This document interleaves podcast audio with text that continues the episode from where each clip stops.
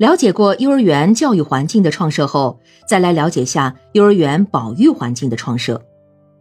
幼儿园保育环境的创设是幼儿园环境创设的又一重要内容，也是幼儿园环境创设的基本特点。保育环境的创设不仅对幼儿的身体健康、生活养护有重要意义，而且对幼儿智力与非智力因素的发展也有着非常重要的意义。幼儿园只有创设了良好的教育环境，又创设了良好的保育环境。才能构成为整个幼儿园良好的环境。首先，我们来了解下保育观念的更新。对于幼儿来说，增强他们在保育工作中的主动地位，加强对他们的能力培养，具有特别重要的意义。这不仅是由他们的年龄特征所决定的，更是由他们中大多数是独生子女的特点所决定的。幼儿从三岁起就进入一个具有独立性的反抗期，他们对成人过多的关心和帮助出现了一种反抗情绪，他们迫切希望通过自己的行动介入环境，其中最主要的就是学习生活的自理，在可能的范围内，他们尝试着做一些最基本的事情，学会每一个简单的动作都会给他们带来莫大的喜悦，因为这都是生平第一次。因此，尝试生活自理的学习和环境的束缚产生矛盾。到了幼儿期，这种矛盾就表现得更为突出，这就对幼儿园的保育工作提出了超出原来意义的保育要求，同时也对保育环境的创设提出了新的要求。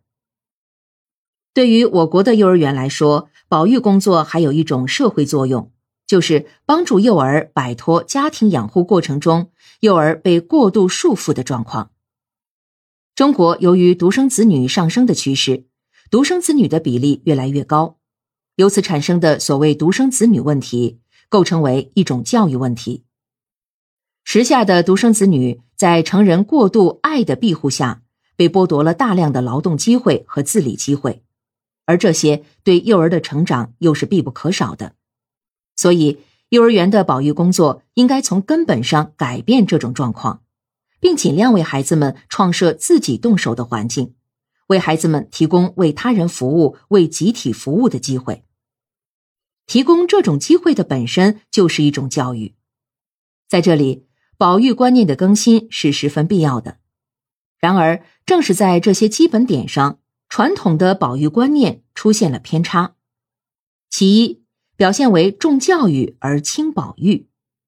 在传统的幼儿园工作中，总认为教育工作比保育工作重要，认为幼儿的智力开发主要靠教育，而保育仅仅是为了满足幼儿生理发育的需要，只要给他们提供一个良好的生活环境，让他们有吃有穿，不出事故，能够有人关心和安排他们的生活就可以了。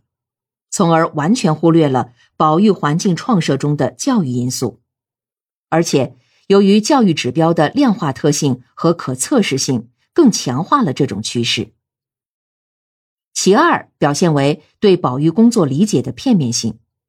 这种片面性，一者表现为简单的否定保育工作内涵的教育因素，仅仅把它看成是为幼儿提供一个较好的生活环境。二者表现为，在整个保育工作中，幼儿完全置于被动的地位，他们只是被动的接受养护和保育，丧失自己应有的主动性、独立性和自信心。正由于这种观念上的偏差，提高保育质量的内涵被片面的引向保育方式上的替代化，而把幼儿的家庭替代延伸为幼儿园替代，极不利于对幼儿的教育。